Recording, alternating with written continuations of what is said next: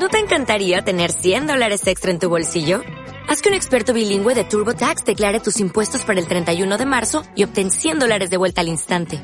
Porque no importa cuáles hayan sido tus logros del año pasado, TurboTax hace que cuenten.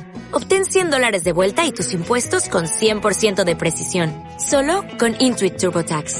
Debes declarar para el 31 de marzo. Crédito solo aplicable al costo de la presentación federal con TurboTax Full Service. Oferta sujeta a cambios o cancelación en cualquier momento.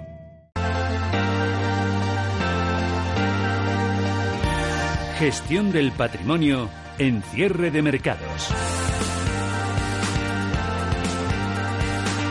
Gestión del patrimonio con Sara Carbonell de CMC Markets. Buenas tardes, Sara. ¿Qué tal? Buenas tardes. Y con Julián Coca, responsable de Equity de MCH Investment Strategies. Hola, Julián. Muy buenas tardes, bienvenido.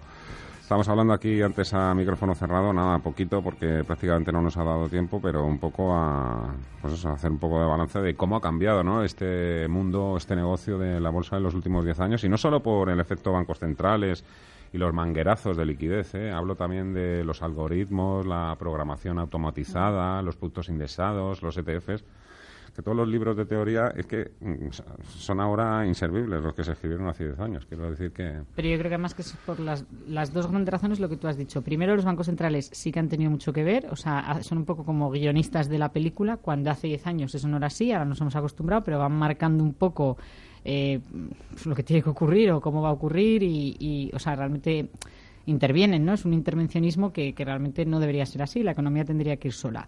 Y luego, efectivamente, desde un punto de vista más de trading o bolsa o mercados, efectivamente hay mucho robot, eh, sobre todo en Estados Unidos, mucho algoritmo, mucho trading automático y eso es verdad que ha cambiado mucho las cosas en cuanto, por ejemplo, si hablamos de acciones puras y duras, lo que sería el análisis fundamental, que es lo que tendría tener, que tener peso, que es un poco lo que estabas comentando tú hace un rato, ¿no? Eh, realmente una compañía debería ir bien o mal en bolsa, pues si, si su balance está bien, si está poco endeudada, es decir, si está sana y tiene buenas perspectivas y muchas veces no es así y hay unas correlaciones también extrañas como estábamos comentando.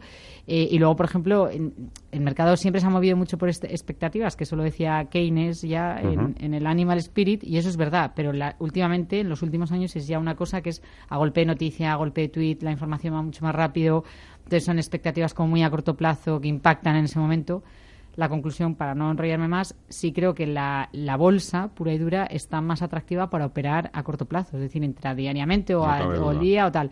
Cuando ya quieres hacer unas inversiones más largoplacistas, quizá mm, es mejor o, o menos volátil o menos complicado eh, compañías que a lo mejor no coticen o private equity o algo así, porque realmente eh, la bolsa no es, yo creo que no es justa muchas veces con la verdadera salud de, de, de, de las compañías. La salud de las compañías y de los gestores. Y los también, gestores. también.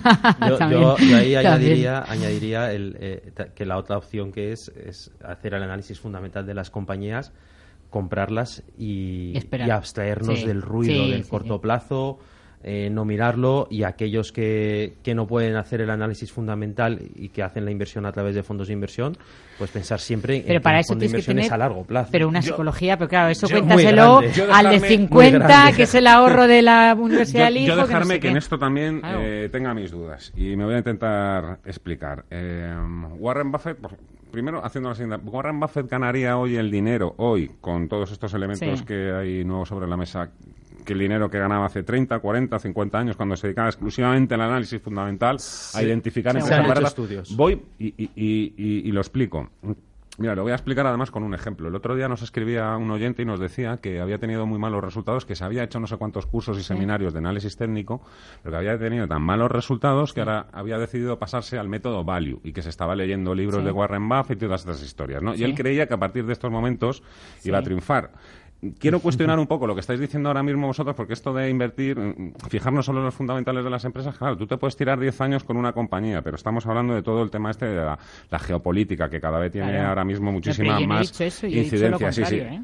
Sea, bueno, no lo contrario. Pero, pero, para eso voy, los Sí. logaritmos, la programación automatizada, tal. Dices, bueno, claro, es que el análisis fundamental, evidentemente, ahora mismo no vamos a apartarnos y, y van a estar todos apestados, todos los value, pero No. quiero decir que pueden cambiar mucho las circunstancias en esa cartera también a largo plazo. Y una persona que haya invertido, por ejemplo, ¿eh? X, en X compañía, si al cabo de tres años ve que, su, que está cayendo un 25%, aunque tenga buenos fundamentales, joder, si es que va a tener que, hacer, que Sí, sí, cambiar claro, claro, claro. la estrategia. Si es que, Claro, es, que que es es- Y lo digo por todos los gestores value también, ¿eh? Que luego los además y, que lo hacen muy bien y que realmente es un trabajo que hay detrás y que muchas veces baten al mercado y tal. Pero claro, si tú te pones en el, en el papel del partícipe del fondo, pues lo que hablamos, eso, 50 años, 25% abajo, por mucho que tú le digas, no, es que el mercado ha caído un 60, me lo invento, pues es complicado estar y ahí entra la parte psicológica. Pero por eso yo decía que ahora el mercado al que le guste la bolsa, porque además una cosa es la inversión y por eso yo hablaba también de private equity y de otros tipos de activos que a lo mejor no tienen tanta tanta exposición a todo esto, pero si te gusta la bolsa de los mercados está para que tú tengas tu pantallita en tu casa y no es mm. de verdad por hacer como propaganda de, de más este tipo de productos, pero que es tu pantalla, que lo disfrutes y que estés muy al día. O sea, muy al día me refiero, más cortoplacista. Es decir, tú fíjate ahí el crudo. Ahí pasa lo de los petroleros, pasa eh, guerra en Yemen, la situación como está, un 4% ayer. Pues eso es para entrar. Eh, a ver, que a todo lo pasa es todo muy fácil. Yo no digo desde por la mañana, o sea, no el 4% entero, pero a lo mejor estás viendo la noticia, tal, entras, eh, te ganas el 2 y cierras.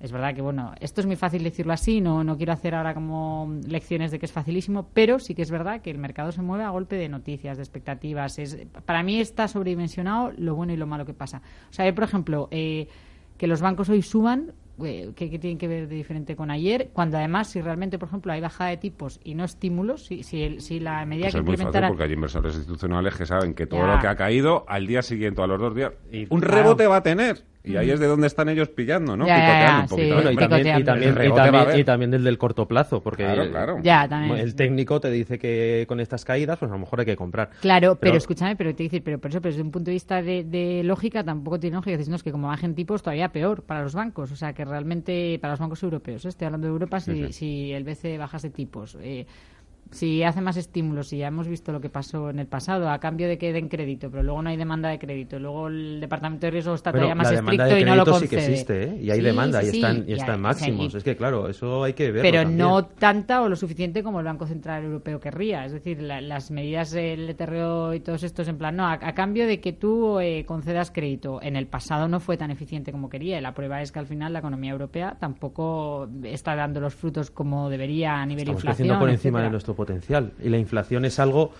que es, es muy complicado que, que, ahora mismo que llegue al 2% porque ha habido muchas cosas, ha habido muchísimas cosas que, que son one-offs, que, que te afectan y que lo importante es mirar la tendencia subyacente, igual que en Estados Unidos hay indicadores que, que, miran cómo es la tendencia de la inflación y que intentas quitar eh, los outliers tanto por arriba como por abajo, dan muestras de aceleración en la inflación. Y aquí en Europa también ocurre. Lo, tenemos, es poco conocido, pero el BCE lo publica y lo, y, lo, y lo publica cada mes, que, que es eh, también una medida de, de, la subyacente de la inflación que está creciendo al 1,3 y luego tienes la famosa supercore que también. Entonces hay que darle tiempo y que ha habido muchas cosas. Hemos tenido crudo hemos tenido la guerra comercial. La guerra comercial es inflacionista por ejemplo bueno, pero de todas maneras, el dato que se ha conocido en de, hoy es miércoles, fue ayer, ¿no? El de Eurostat es el dato más bajo en un año de crecimiento de inflación y 1,3 después de no sé cuántos años de estímulo, a mí no me parece que sea un buen dato. Es decir, no creo que a lo que me refiero, si, si no te quito razón lo que dices, pero lo que te digo es que los resultados que los bancos, que el Banco Central Europeo pretendía obtener nos han obtenido. La prueba es que va a tener que volver a, hacerlo. Lo de que va a tener que volver a hacerlo, veremos. Veremos, porque si a, raíz de la reunión entre Trump y, y, Xi en el G20, no que llegue a un acuerdo, pero que sí que se vuelve, obviamente Draghi y Powell no van a hacer eh, estímulos. No. no. son necesarios.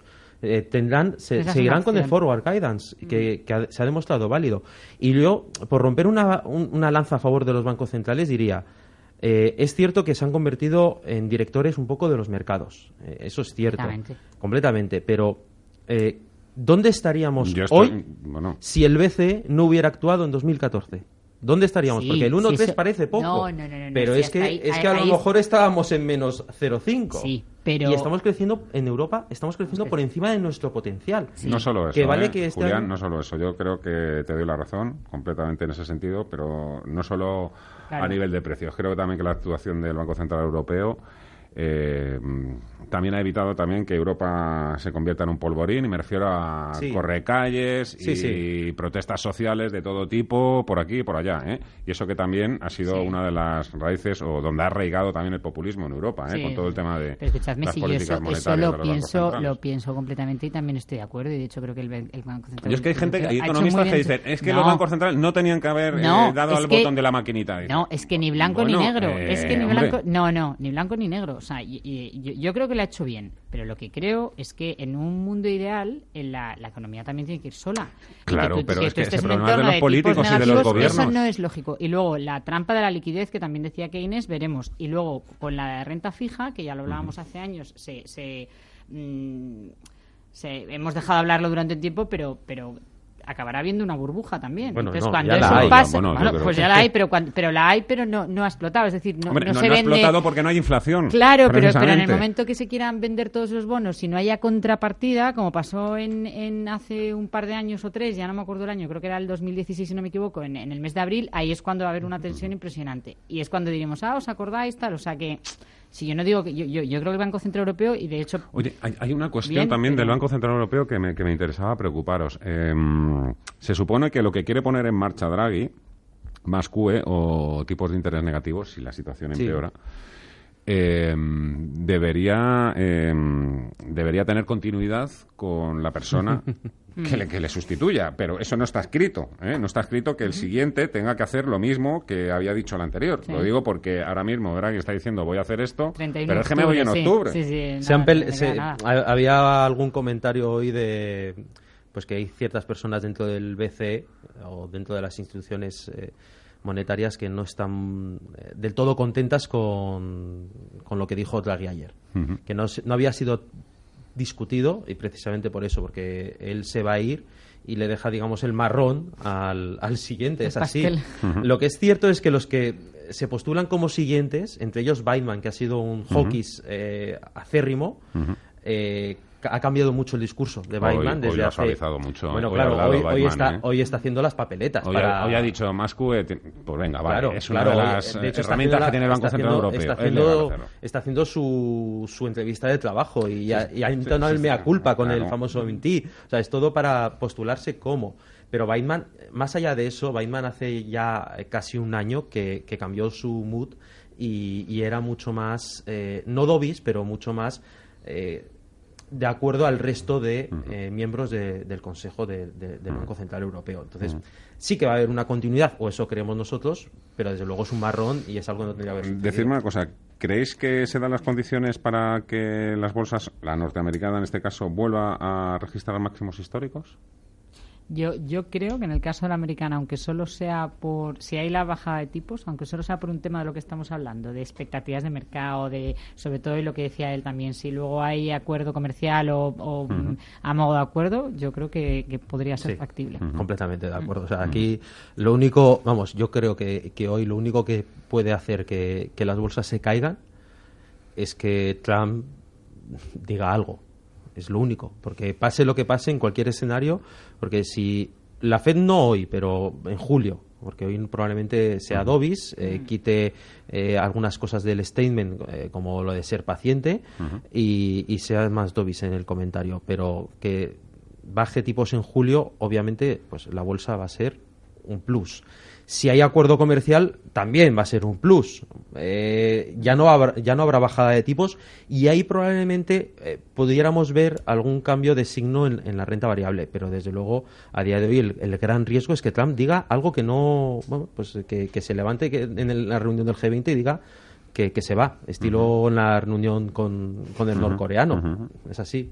Oye, eh, sí que me gustaría tocar en estos últimos dos minutos el caso particular de IAG o sector aerolíneas en Europa. Un poquito... Bueno, yo creo que, a ver, yo creo que lo que el informe de Es que en IAG lo digo también porque hay Sí. gente que están como locos por entrar en IAG. Digo una cosa, ¿Dónde está el HSBC, HSBC lo que hace hoy es le, le mm, pone un precio objetivo, creo que es 12% abajo de respecto al cierre de ayer. Pero, por ejemplo, Morningstar, el precio objetivo que da hoy está por encima de como cotiza. O sea que también dices eh, lo mismo, sobredimensionamos. De repente sale HSBC y ahora IAG es lo peor de lo peor de lo peor. En el caso, es verdad que las aerolíneas lo tienen un poco complicado porque la demanda de vuelos es cierto que está bajando Y eso es cierto. Y luego yo creo que en el caso de IAG lo va a tener más complicado cuando el Brexit. Y es verdad que IAG tiene un, un- hay una situación más complicada. Yo Pero ya está, tampoco creo que sea para la reacción que está teniendo el mercado. Yo simplemente por añadir, eh, lo que creo es que IAG, que es cierto que el riesgo del Brexit está ahí presente, Y más eh, Boris está más Johnson que está a punto de ser- perdona, el primer sí. ministro y Boris Johnson es súper eh, Brexiter duro. O sea que... pero ese riesgo ya está más que descontado. O sea, hoy HSBC decía está- que, que, que, eh, IAG le va a provocar eh, grandes quebraderos de cabeza el Brexit. Por Dios. O sea, eh, está a 5 euros eh, IAG eh, con todo lo que ha ocurrido el Brexit y hace, hace un año escaso la teníamos a 8. eh, está más que descontado. Y decir que en el caso de Lufthansa, eh, que, ha- que ha sido el catalizador de Sí. toda esta rebaja de precios, es sobre todo algo propio de la compañía. Ya en el primer trimestre vimos pérdidas en, en- en Lufthansa. Es cierto que hay un problema que es de, de transporte de mercancías con toda la guerra comercial, que, que ahí Lufthansa tiene más peso. También el incremento de costes por la volatilidad en el precio del crudo, que a Lufthansa le viene mal esta volatilidad, porque hay muchas formas de hacer, por ir rápido, hay muchas formas de hacer coberturas. El Lufthansa la hace de una forma que la volatilidad en el precio del crudo, de la materia prima, le perjudica.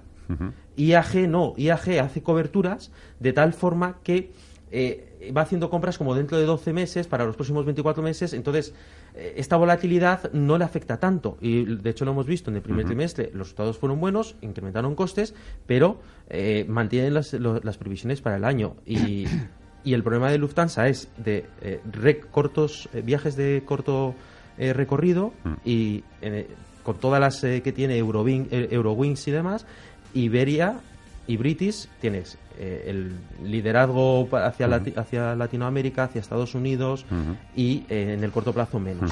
A las ocho, ocho y media, ¿dónde vais a estar? ¿Dónde lo vais a ver? ¿En el móvil? ¿Os saltará Yo la en alarmita? en la bolsa de Madrid. Ah, tú en la bolsa te toca, Creo sí, que sí, en la sí. Yo en mi casa y últimamente ya ni lo miro porque ¿qué voy a hacer? Un vistacillo, sí, ¿no? Sí, pero escaso. Rápido. ahí. Es- pero es inevitable. Dejo Al a final Álvaro, ¿eh? acabas. Dejo a Álvaro que haga el resumen. Es vuestro trabajo.